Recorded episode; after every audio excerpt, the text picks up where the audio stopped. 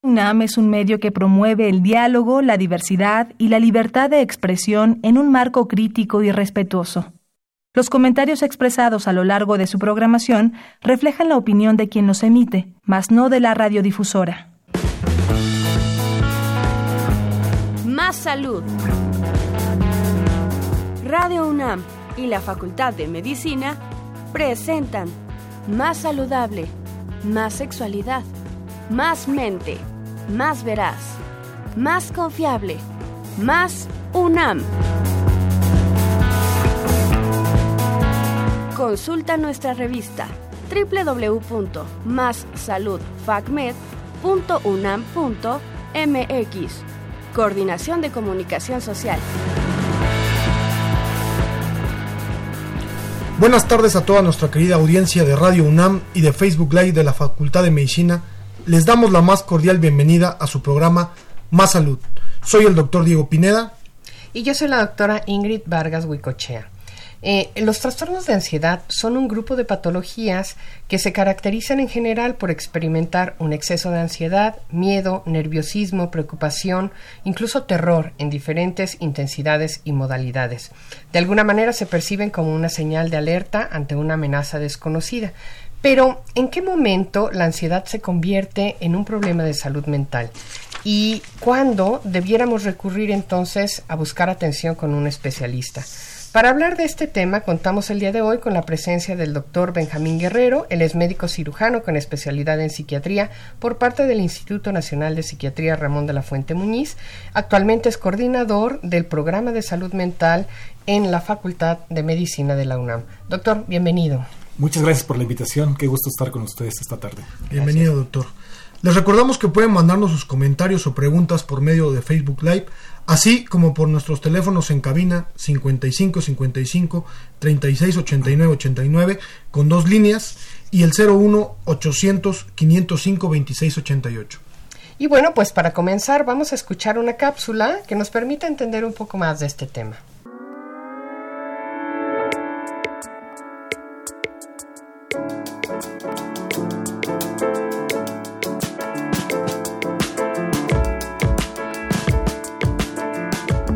Ansiedad. La ansiedad tiene su origen en el término latín ansietas. Se trata de la condición de una persona que experimenta una conmoción, intranquilidad, nerviosismo o preocupación. Para la medicina, la ansiedad es el estado angustioso que puede aparecer junto a una neurosis u otro tipo de enfermedad que no permite la relajación o el descanso del paciente. De acuerdo a la Organización Mundial de la Salud, OMS, este trastorno incluye los ataques de pánico, el trastorno obsesivo compulsivo, TOC, y las fobias. Para superar los trastornos de ansiedad, los profesionales pueden suministrar remedios ansiolíticos o sugerir algún tipo de terapia psicológica. En México, solo uno de cada diez pacientes con trastorno de ansiedad cuenta con un tratamiento adecuado, a pesar de que en los últimos 25 años las terapias contra esta enfermedad han mostrado sus beneficios en calidad de vida de los pacientes y sus familias.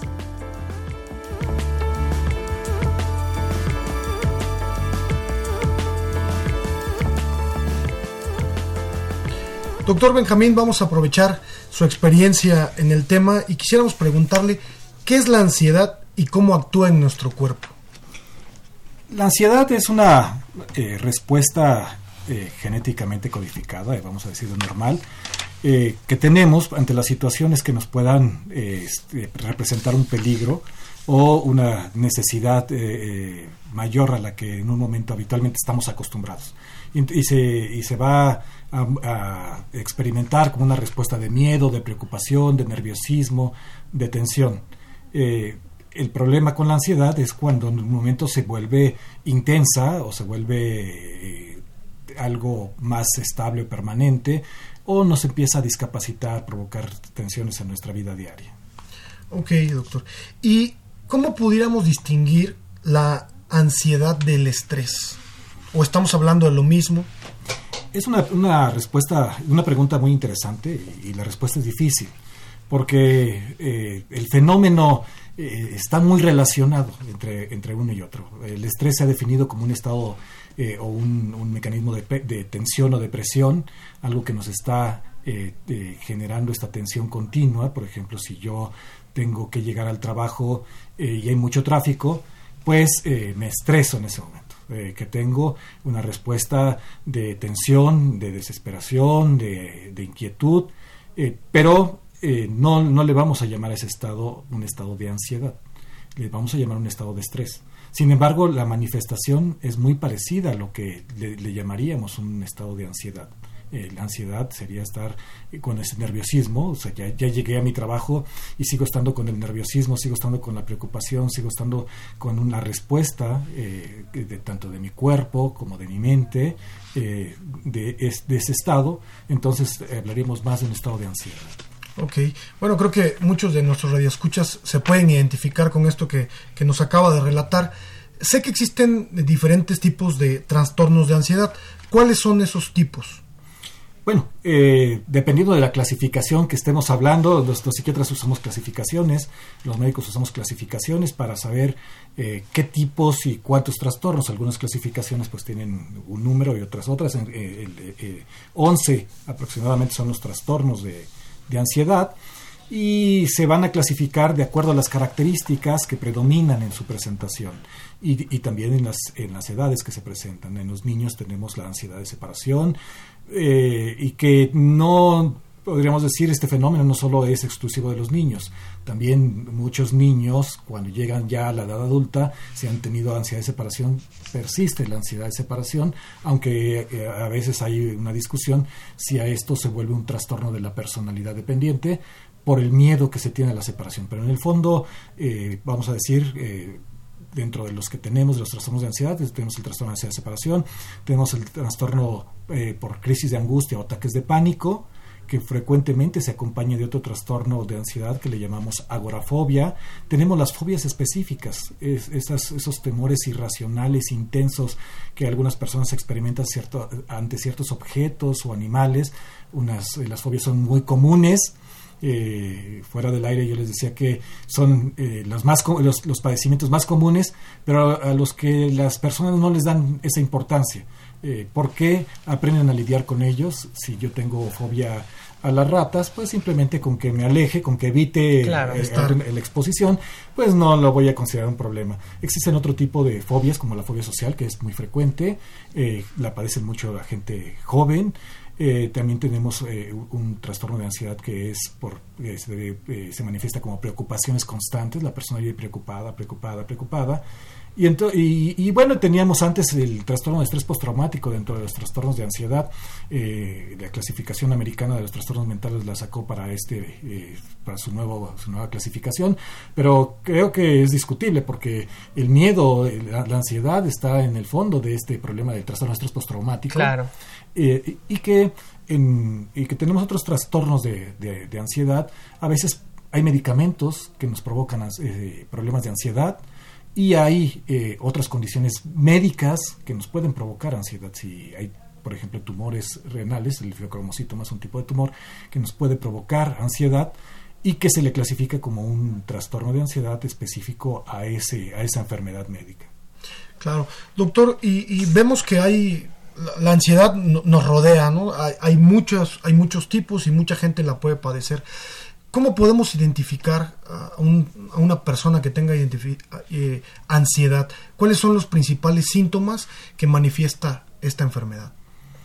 Eh, como muchas cosas en la vida, cuando el problema es grave es muy fácil identificarlo o sea, alguien que ya tiene un miedo continuo, que ya no puede eh, hacer sus cosas de forma habitual, que le genera un malestar importante, que le está generando una discapacidad en sus relaciones interpersonales o familiares, eh, pues es claro que, tiene eh, un trastorno de ansiedad. Sin embargo, la persona que en un momento dado dice, bueno, es que yo vivo con muchas presiones en mi trabajo, pues tengo, claro, mi ansiedad es por, por el trabajo. Si yo no trabajara, si no tuviera tantas personas en el trabajo, no tendría esta ansiedad.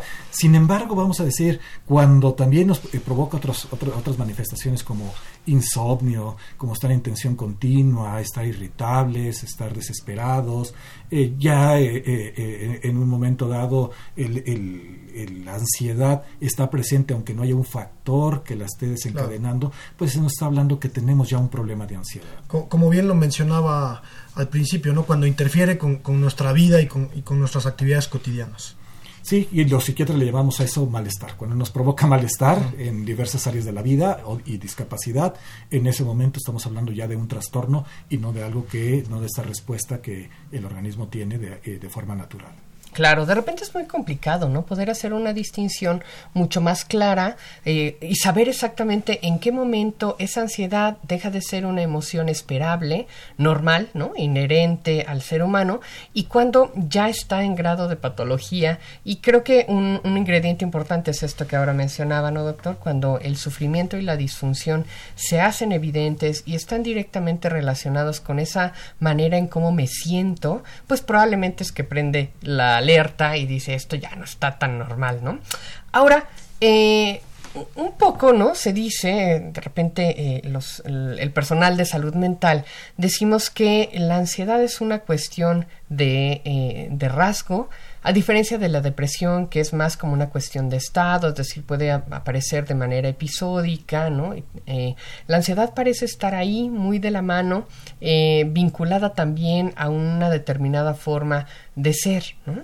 Y si entonces lo pensáramos así, de repente sería lógico sospechar que la ansiedad puede ser evidente desde los primeros momentos del ciclo vital. ¿Qué tan frecuente es la ansiedad en los niños o qué tipo de manifestaciones podría comentarnos con relación a la presencia de la ansiedad en estas primeras etapas de la vida?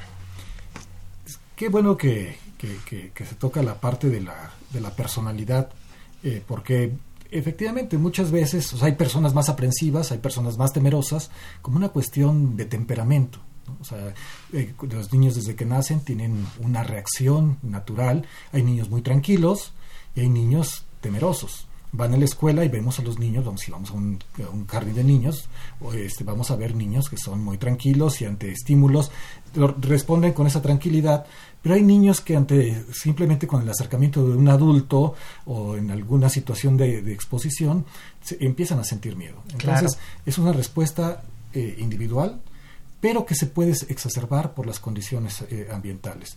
Ahora también hay una situación aquí de, lo que la, eh, lo que me pregunta y, que diría en los niños mucho el miedo, el temor está manifestado como en fobias, fobias específicas, fobia a la oscuridad o, fobia a los disfrazados, esos niños que eh, les da miedo a los payasos o que tienen miedo de los disfrazados en Halloween y que los papás desconocen que es una fobia y piensan que es eh, que el niño no quiere interactuar o que el niño está este sobredimensionando la situación y es más contratan el payaso para la fiesta cuando el niño tiene fobia a los payasos y no quiere saber nada de los payasos. Qué espanto.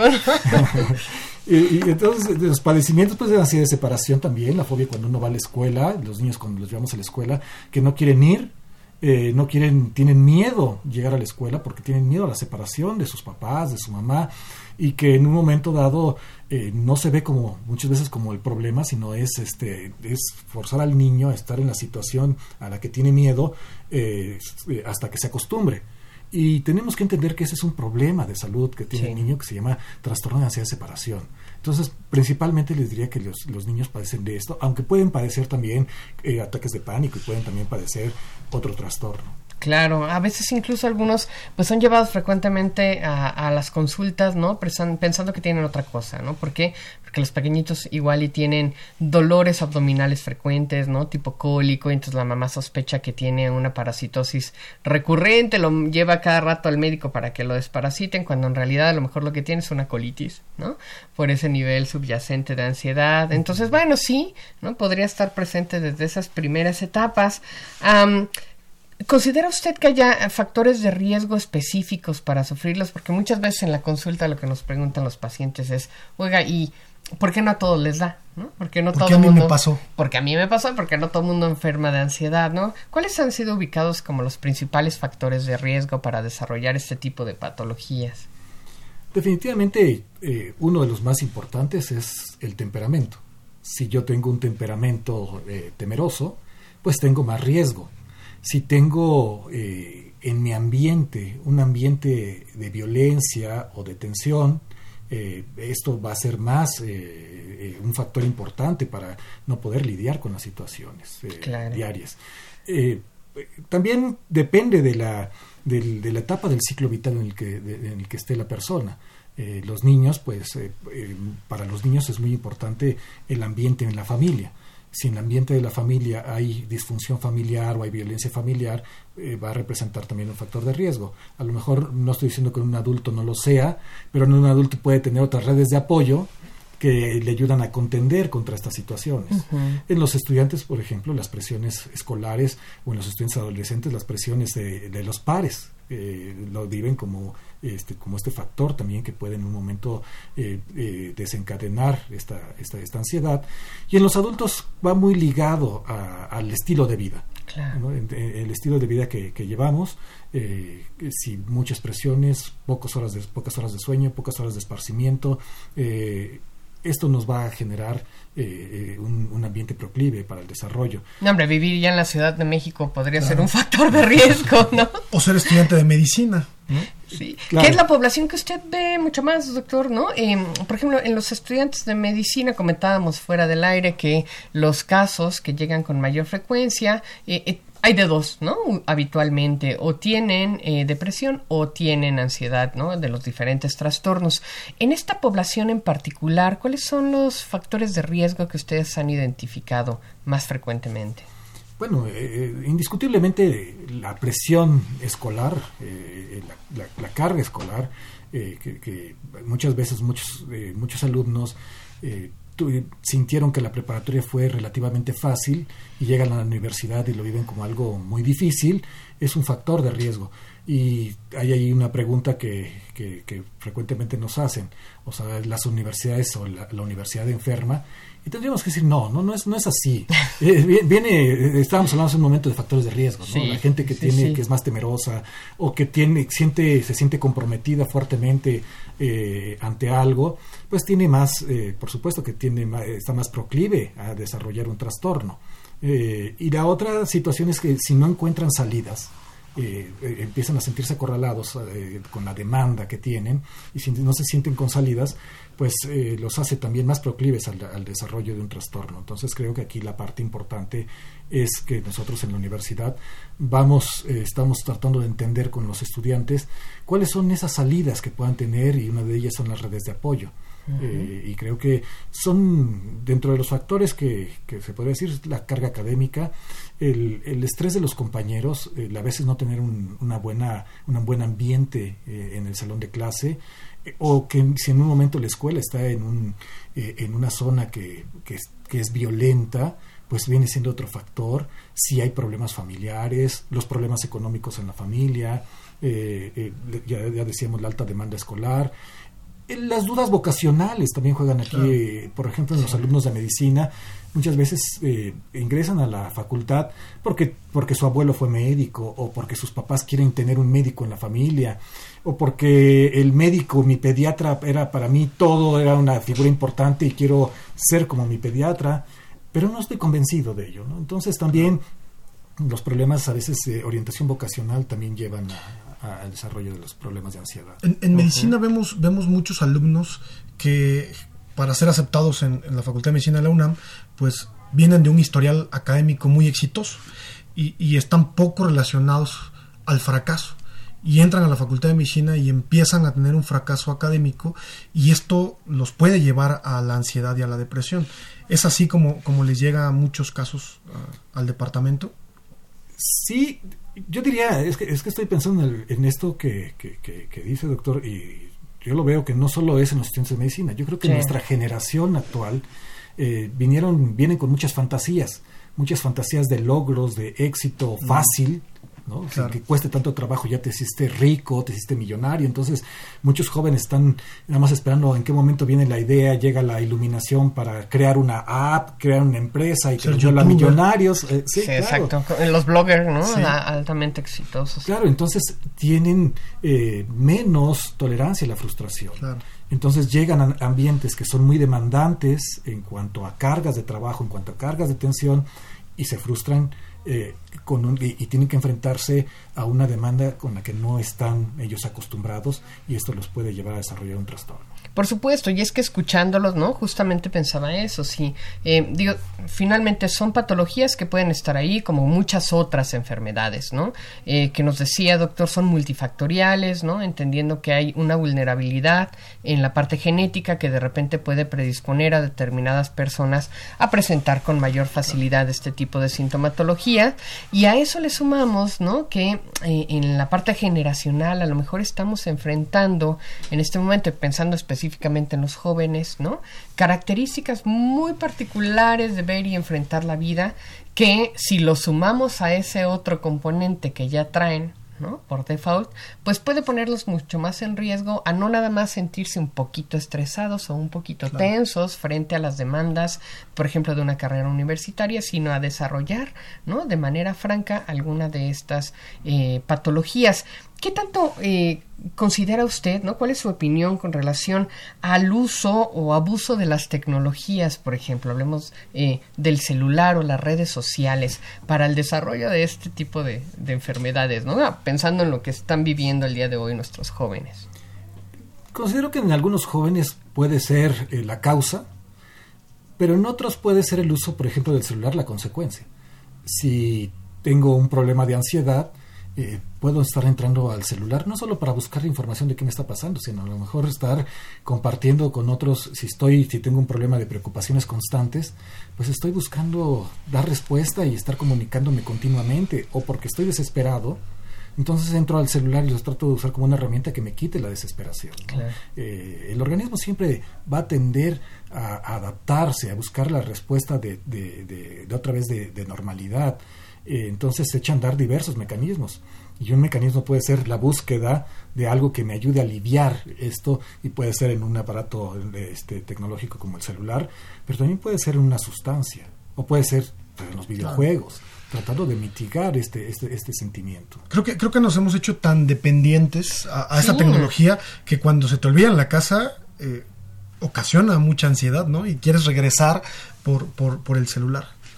Ahora también la presión de las redes sociales puede ser un factor, ¿no? Relevante. De repente el, es, es muy interesante porque a lo mejor si no hubiera la exposición a las redes sociales, estoy pensando, ¿no? Facebook, Twitter, de repente es como estarme comparando constantemente con los otros, ¿no? Eh, el, la necesidad de aceptación, cuántos likes tengo frente a este comentario, esta foto, y si no la tengo, qué tanto me impacta eso, ¿no? ¿Qué logros están teniendo mis, eh, mis compañeros o mis eh, mismos personas de la generación. En comparación a mí, y entonces cómo me comparo con base en eso y qué tanta angustia me genera eso, ¿no? En fin, no sé, yo creo que es finalmente es un elemento más que puede generar malestar, como usted decía hace un rato, ¿no? O, un distrés innecesario, pero que finalmente pues está ahí, porque es parte de la vida, ¿no? Y parte del diario. Y tenemos un montón de comentarios que nos están llegando ahora, ahora por las redes, ¿no? Eh, por ejemplo, Patti Botello dice que tal vez lo más fuerte es que las personas no saben que la padecen, hablando de la ansiedad, y no se atienden, o muchas veces si la tienen, de todo, y aunque les es evidente, pues tampoco buscan esta atención, ¿no? Es, e, e, es impresionante el número de personas que, que llega a padecer un trastorno sin que reciba tratamiento, muchas veces por desconocimiento que es, que es un problema, o la otra es que ya me acostumbré a él, o sea, ya no lo veo, o sea, vivo el malestar, no me siento bien, pero no lo veo como algo que requiera la atención. Claro. Aprovecho quizá, aprovecho quizá, porque aquí en Facebook Live eh, Hernán Barrera nos está preguntando, ¿hasta qué punto es creíble y aceptable el autocontrol y cuándo es necesario acudir al psicólogo y cuándo al psiquiatra? Es una pregunta muy, muy pertinente y, muy importante, eh, porque alrededor del tratamiento de la, de, la ansiedad, hay muchas medidas que uno puede hacer. Decíamos al inicio de la, de la transmisión del estrés. Bueno, si yo tengo un ambiente de mucho estrés, por supuesto que si aprendo técnicas de relajación o técnicas de autocontrol, me va a ayudar, me pueden ayudar a, manejar mejor esa tensión del día a día. Pero si ya tengo un problema de ansiedad establecido, probablemente no sea suficiente. Y lo más seguro es que no sea suficiente hacer esas medidas, sino se requiere un tratamiento integral. Qué importante, qué importante esto. Seguimos un poco con, las preguntas de, Facebook. Vamos a mandar saludos a la gente que nos está viendo.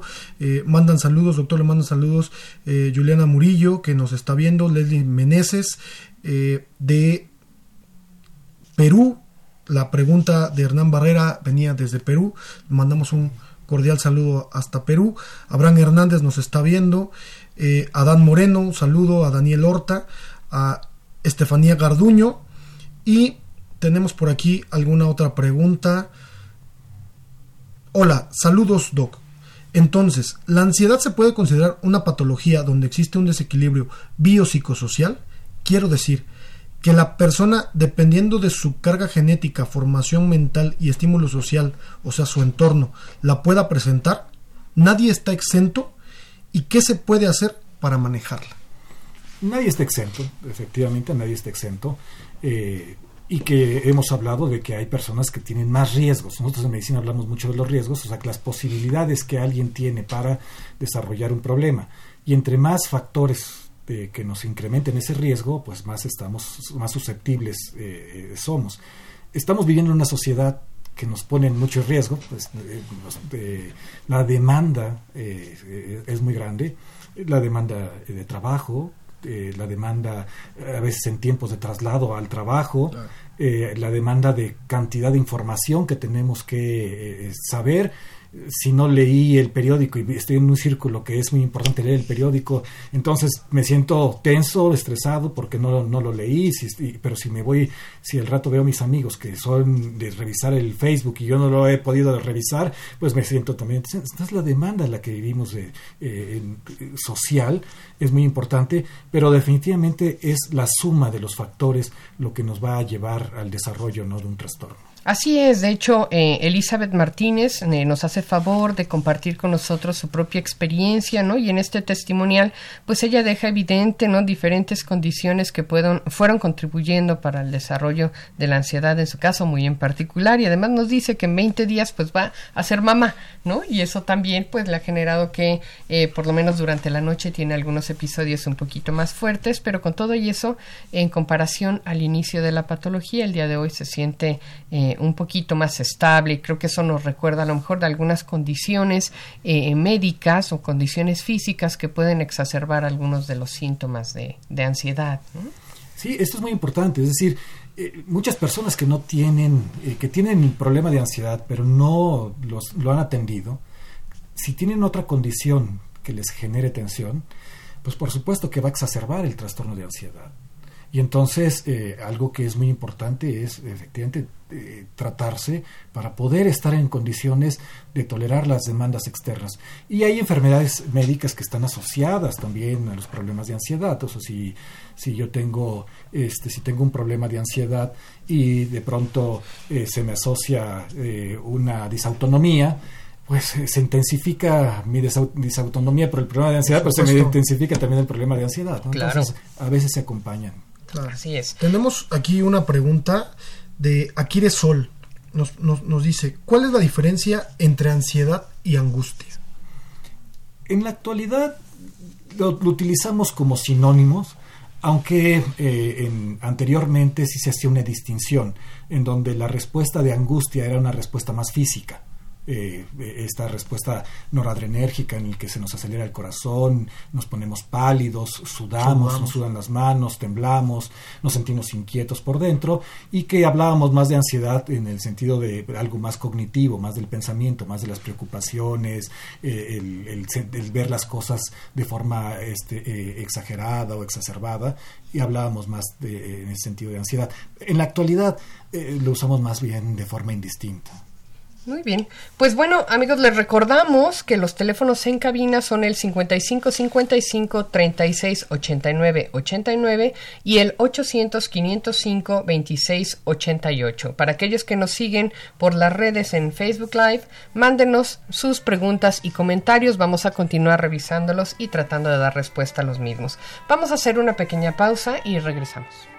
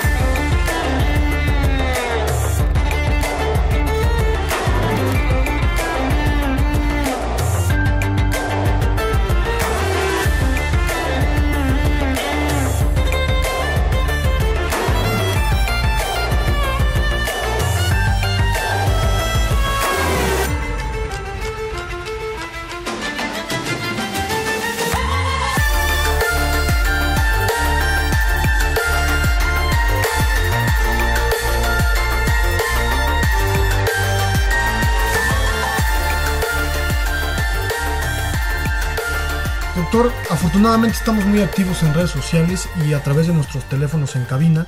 Héctor Cárdenas nos, pregunta, ¿los hábitos o tics nerviosos por ansiedad se pueden contagiar de una persona a otra? Y nos pone un ejemplo, de madre a hijo. Eh, quizá aquí tendríamos que, yo, veo dos preguntas eh, eh, en, en, esta sola pregunta que nos hace este, Héctor. Una es, hay los trastornos de ansiedad, hay trastornos de ansiedad que son más hereditarios. Entonces, la carga eh, genética sí juega un papel muy importante en el que una madre tenga un trastorno de ansiedad y lo vaya a heredar a su hijo. Eh, como una respuesta que el hijo ve de que la madre eh, esté ansiosa y, que entonces él vaya a desarrollar un trastorno, sí tiene ciertos factores, se juntan los factores, porque a lo mejor si no tiene un temperamento temeroso, no va, este, no va a, responder a esa respuesta de la madre. Pero si él también tiene un, el niño también tiene un, temperamento temeroso, ve a alguien al rostro que está angustiado y dice algo malo está pasando aquí y también se angustia. Entonces aquí mucho también tiene que ver eh, lo que lo que traemos también. claro, de hecho la pregunta de Héctor va muy dirigida eh, y nos pone como ejemplo morderse las uñas, ¿no? Si yo estoy viendo que mi mamá se está mordiendo las uñas, también el hijo va a empezar a morderse las uñas. Quizá aquí vamos a, vamos, vamos a decir que tenemos una respuesta ambiental, todos tenemos una respuesta ambiental. Si en un momento en esta cabina alguien se empieza a poner eh, nervioso y empieza a voltear a la azotea, a ver al techo como si se estuviera cayendo, los demás vamos a tener la misma respuesta, vamos a ver qué está pasando. A todos nos ha pasado, ¿no? Llegamos al trabajo y, y, el jefe o la jefa está eh, tenso. tenso, el ambiente se pone muy tenso, ¿no? Con todos. Entonces, por supuesto que esto se contagia, no de una manera... No como una eh, infección. No como una infección. Pero se contagia porque es una, eh, es una emoción que se está externando y que finalmente va a tener repercusión en nosotros. En el ejemplo que ponía Héctor, ¿no? Creo que la parte importante de los padres hacia los hijos es que más allá de este contagio, por supuesto, se transmite de alguna manera cierta información en la parte genética, pero también hay un estilo de crianza particular, ¿no? Que va favoreciendo que de repente, pues, esos hijos también eh, vayan aprendiendo estas formas ansiosas de, de reaccionar frente a la realidad, ¿no? Claro, y que se contagia la emoción, más no el trastorno. Si Exacto. se convirtiera en un trastorno, o sea, no, no es que se va a contagiar a las personas, las demás personas van a contagiar del trastorno. Los contagiamos de la emoción del mundo. Así es.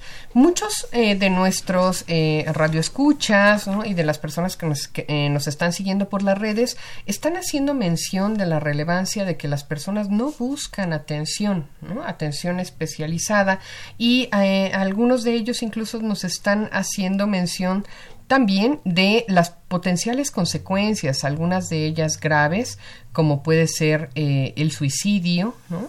Eh, eh, algunos preguntan también ¿no? de las consecuencias a nivel de la somatización o incluso de tener repercusiones más graves como pudiera ser un infarto. Nos dice Miguel Ángel López que tanto por una ansiedad no tratada pudieran, llegar, pudieran llegar a perder la vista tener consecuencias más graves. ¿Qué se sabe con respecto de las consecuencias de una ansiedad mantenida y eh, no diagnosticada, por supuesto, no tratada, doctor?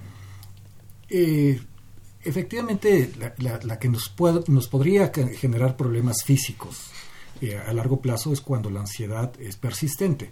Si tengo una crisis de angustia, no, no me va a provocar la muerte del corazón por un infarto al miocardio o un evento vascular cerebral, eh, a menos que tenga una enfermedad previa.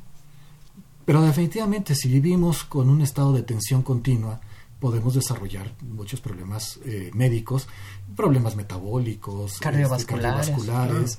Entonces aquí, neurológicos, eh, lo, importante acá es detectar eh, y recibir un tratamiento. Y fíjese, justamente con respecto de ese punto que ahora está comentando, eh, Emanuel García nos pregunta, con respecto de la NOM 035 de estrés laboral, ¿Cuál es la consecuencia o la secuencia, perdón, la secuencia correcta de pasos para determinar oportunamente si alguien padece estrés laboral? ¿no? Creo que en función de poder detectar y atender oportunamente este tipo de condiciones en el ámbito de trabajo. Mucho tiene también que ver cómo era antes eh, y cómo está ahora porque definitivamente quien es aprensivo, pues va a estar, va a ser aprensivo en el, en el resto de las eh, de su ámbito, como en el, en el ámbito laboral. En el ámbito laboral, cuando nos genera mucha tensión, es que yo me puedo sentir mucho más tranquilo en otros, en otros este, ambientes, pero nada más llego a mi trabajo y me siento muy mal. Llego a mi trabajo, o sé que ya voy a mañana, eh, hoy es domingo y mañana tengo que trabajar, ya no duermo entonces, sí habrá que ver si en ese momento detectar si el trabajo está siendo excesivo, la demanda del trabajo está siendo mayor a la que yo puedo eh, responder de forma natural y que también tendría que ver el tipo de trabajo y mi tipo de personalidad. O sea, es decir, a lo mejor eh, soy temeroso y tengo que eh, instalar cables a 20 metros de altura entonces, claro que la demanda va a superar en, mis condiciones. si tengo acrofobia, pues eso va a ser terrible. Lo ideal es eh, poder empatar eh, mis capacidades eh, emocionales a la demanda emocional de, mi trabajo. Aunque ahora se los están exigiendo, ¿no? Digo, como parte justamente de esta NOM, pues hay una exigencia para los centros de trabajo para de alguna manera garantizar esta salud mental en sus empleados. ¿Habría estrategias que las empresas, por ejemplo, podrían echar a andar para eh, de alguna manera eh, favorecer la salud mental de sus empleados y que no cayeran en cuadros, por ejemplo, de ansiedad o de depresión o de algunos otros trastornos. definitivamente creo que las tiene que haber y que hay, hay condiciones que eh, en un momento dado hacen más susceptible a que la gente tenga este estado de tensión continua y se desgaste. una de las, de las condiciones tendría que ser las horas de trabajo, por ejemplo, eh, el que en un momento un mismo trabajador que está haciendo, que tenga funciones en las que se requiere, eh, la demanda es muy alta, la, demanda emocional es muy alta, pues no puede estar eh, haciendo la misma función durante mucho tiempo. Tendríamos que darle este, periodos de, descanso para que, para que pudiera en un momento recuperarse y volver este, al puesto. Entonces, sí mejorar las condiciones ambientales, tener los periodos de, recreación, los periodos de vacaciones, los periodos de descanso, eh, algunas empresas que, he escuchado me parece muy bien que a veces eh, ponen clases, eh, bueno, clases de yoga o ejercicios de, este, de, mindfulness. Entonces, son medidas muy importantes que les va a ayudar mucho a los trabajadores. A veces la Incluso gente prevenir, ¿no? Claro, que es la parte más importante, ¿verdad? De hacer un ambiente eh, que, que, un ambiente más, más propicio a tener este mejor ambiente de trabajo, mejor relación, mejor eh, más satisfacción en lo que uno hace, que va a evitar una sobrecarga y que al final terminemos con un problema de ansiedad. Doctor Benjamín, y yo creo que esta pregunta muchos radioescuchas se la han hecho. Tal vez ellos ya detectaron que tienen depresión, que tienen ansiedad, a dónde acudir, con quién acudir, quién es el especialista. Eh, puede ser con el psicólogo, puede ser con el psiquiatra. Ahora que estamos en una era de las subespecializaciones, pues no hay solo con el psiquiatra general o hay que ir con un especialista en, subespecialista en el tema. Eh, siempre se, ha planteado esta pregunta como una situación difícil de responder, eh, este, pero voy a decir, ahí es donde los estudios y las guías clínicas nos ayudan. Los problemas de ansiedad son problemas complejos que requieren generalmente tratamiento farmacológico y tratamiento psicológico. puedo recurrir de primera instancia al psicólogo y el psicólogo tiene que detectar si tengo un trastorno de ansiedad sabe que tiene que trabajar conmigo ciertas técnicas, pero también me tiene que referir a un psiquiatra para que me ayude eh, con el tratamiento farmacológico. Puedo yo llegar con el psiquiatra y darme el tratamiento farmacológico, y si él no tiene entrenamiento en psicoterapia, me tiene que eh, indicar y referir también a un apoyo este, psicoterapéutico. Eh, sobre todo sabemos que las psicoterapias que están muy enfocadas al tratamiento de los trastornos de ansiedad son las de corte cognitivo-conductual, eh, que me van a, enseñar estrategias, me van a aportar estrategias para lidiar con, los síntomas y con las, situaciones que me desencadenan la ansiedad. estamos hablando que siempre que haya un tratamiento farmacológico tiene que llegar forzosamente con el médico. Y con esto quiero hilar porque ¿Cuál es el tratamiento que se recomienda? Lo pregunto porque estamos viendo eh, en Facebook muchas preguntas acerca, acerca del tratamiento. Entonces, ¿cuál es el tratamiento recomendable?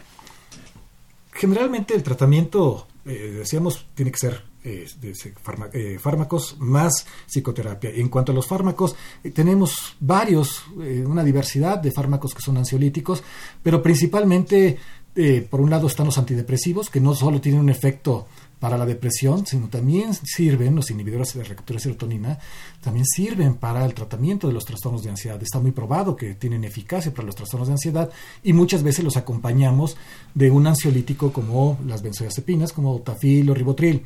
Pero hay que tener cuidado en el manejo de los, fármacos, sobre todo las benzodiazepinas que son muy buenas, son medicamentos muy buenos para el tratamiento de la ansiedad, pero que no deben de ser eh, utilizados a largo plazo tampoco se debe de abusar de ellos en cuanto a que las dosis, si, si, me funcionó la mitad de la tableta, ahora me tomo la mitad y luego tres cuartos de la tableta, luego la tableta, porque eh, esto genera un problema de, dependencia.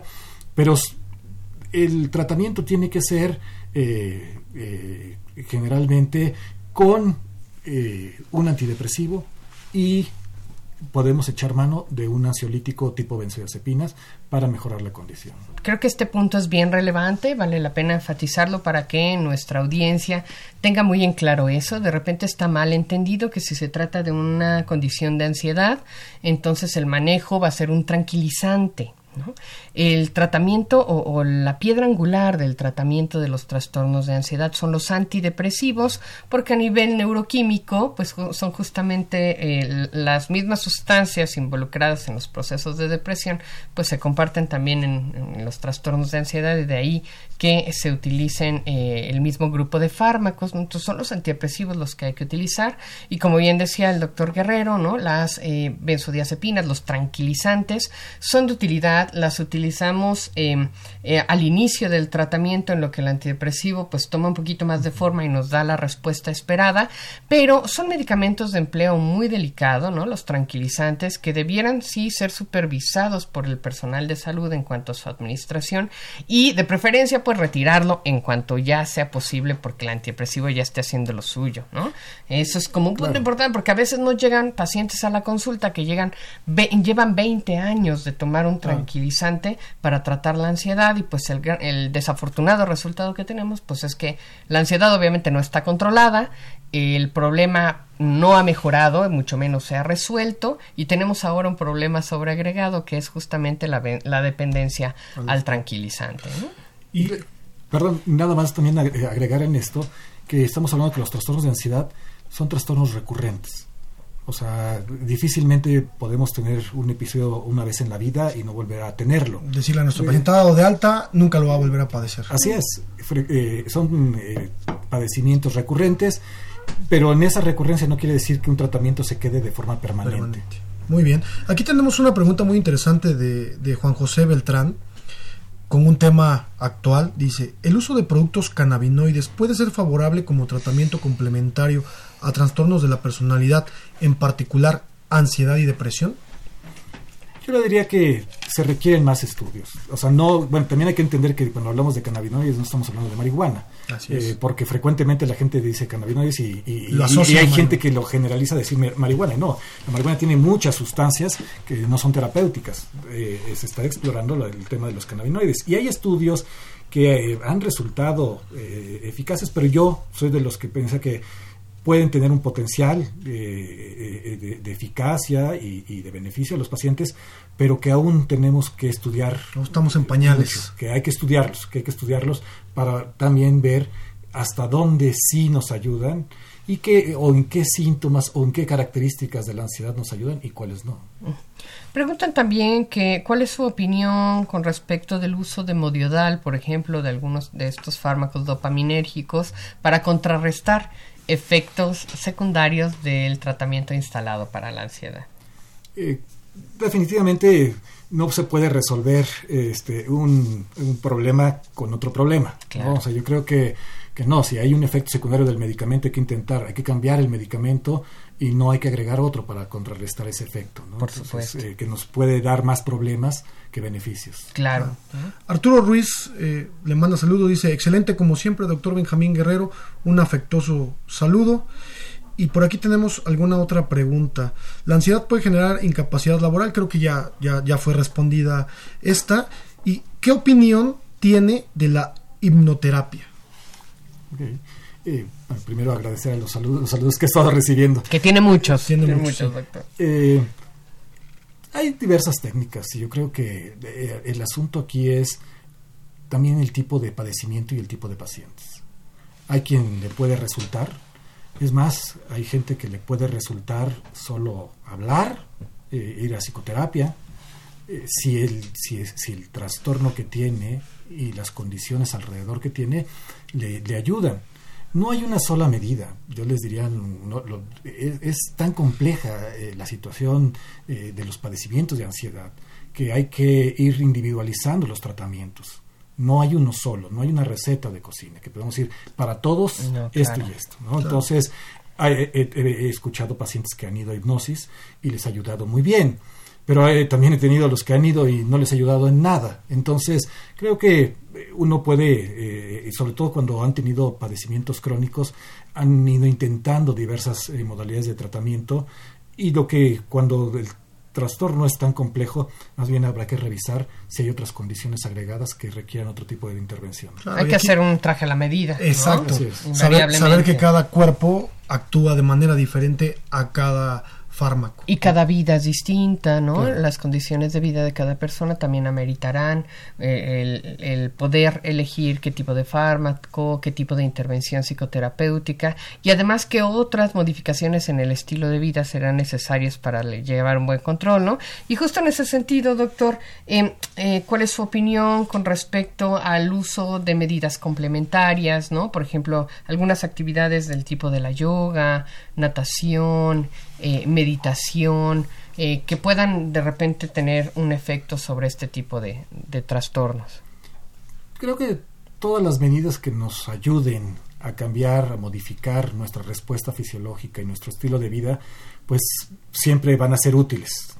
Yo eh, frecuentemente les digo a, mis pacientes cuando los mando a la terapia cognitivo-conductual, vas a aprender una serie de herramientas.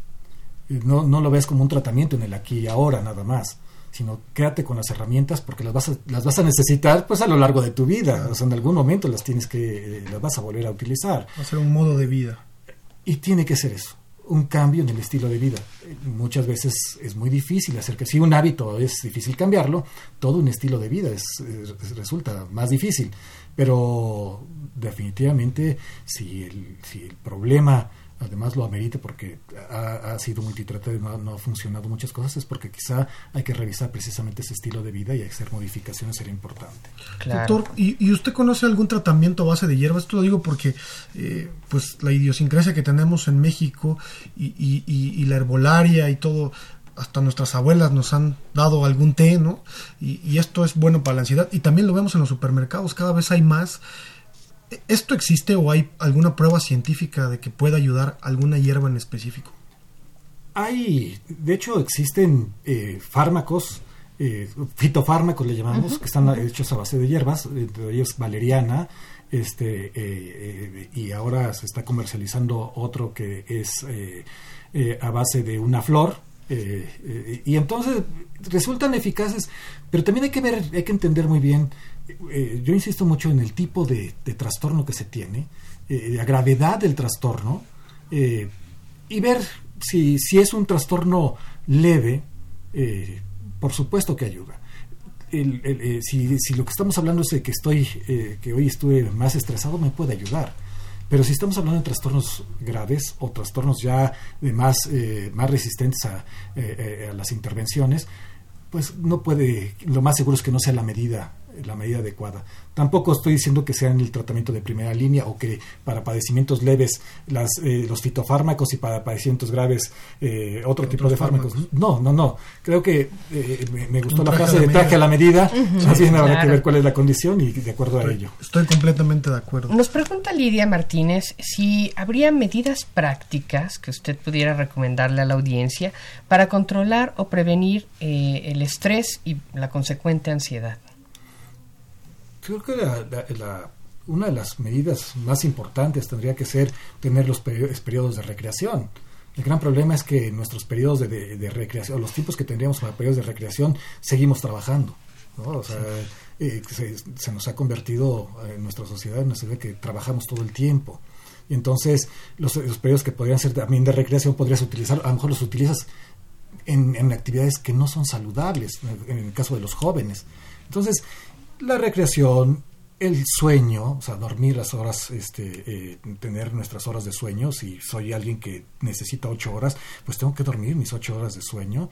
Eh, la alimentación, la buena alimentación, eh, tener, estar en ambientes saludables. si mi ambiente no es saludable, si vivo de violencia familiar, de, violencia en la calle, de violencia escolar, pues por supuesto que ese tipo de situaciones me van, me hacen susceptible a desarrollar un trastorno. Claro. Doctor Benjamín, desgraciadamente vivimos en una sociedad que no tiene la cultura de acudir al médico cuando empieza a haber algunos indicios, sino cuando ya el padecimiento es un poco más grave. ¿Qué consecuencia o qué complicaciones me podrían derivar de no tratar a tiempo la ansiedad? Es, una pregunta difícil de responder, diría yo, porque tenía que ver también con la gravedad en lo, con lo que yo ya he vivido y las condiciones en las que estén asociadas, porque estoy pensando en este momento en una fobia social. Si yo tengo una fobia social desde niño, puede ser que me haya quitado posibilidades, me haya restado eh, posibilidades en, desarrollarme, porque fui un niño muy tímido, temeroso, eh, me aislaba, aunque, aunque deseaba jugar con mis compañeros, no lo hacía.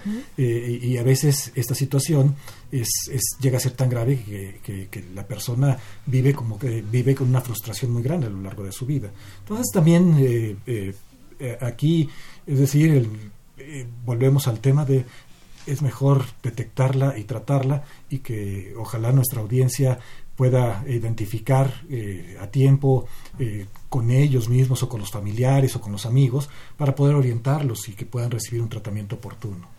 hablando específicamente de la población universitaria, ¿a dónde es la recomendación para acudir y de alguna manera valorar si están experimentando un trastorno de ansiedad que amerite ser tratado.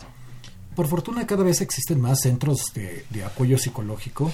Eh, muchas escuelas ya tienen un centro de apoyo psicológico y donde, eso donde tienen que recurrir de, forma este, primaria porque entre más cerca esté el, centro de atención más fácil va a ser apegarnos a un tratamiento. Pero también tenemos eh, en la Facultad de Medicina, eh, para la comunidad universitaria, tenemos el Departamento de Psiquiatría y Salud Mental, el cual brinda atención a los estudiantes.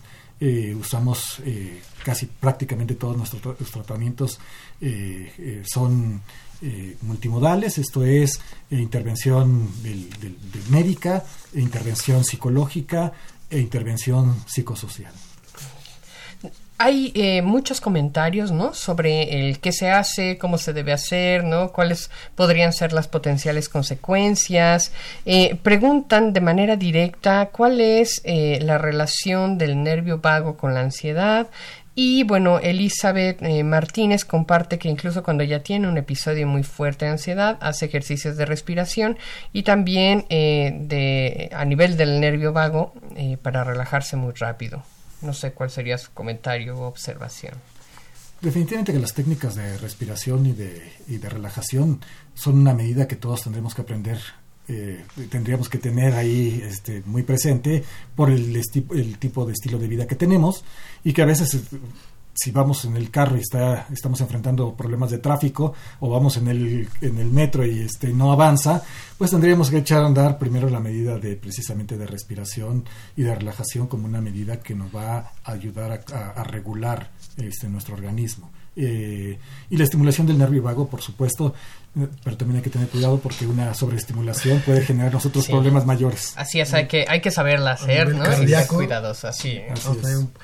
Andrés Méndez dice, un saludo y un abrazo a mi profesor del programa de salud mental, doctor Benjamín Guerrero, el mejor.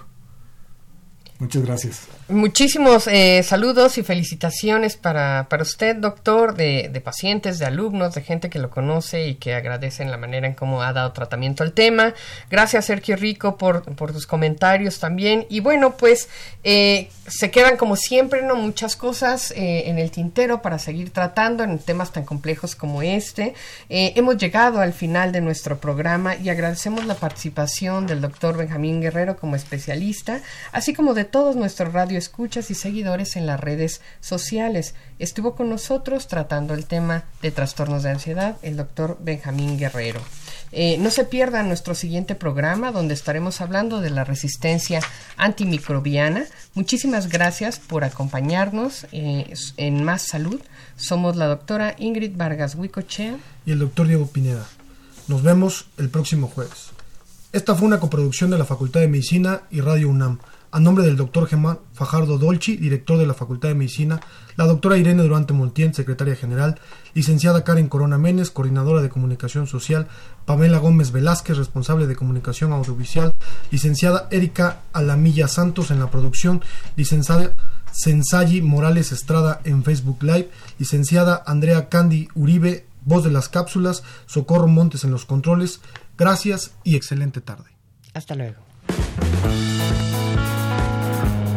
Radio UNAM y la Facultad de Medicina presentaron Más Salud. Consulta nuestra revista www.massaludfacmed.unam.mx. Coordinación de Comunicación Social. Más UNAM.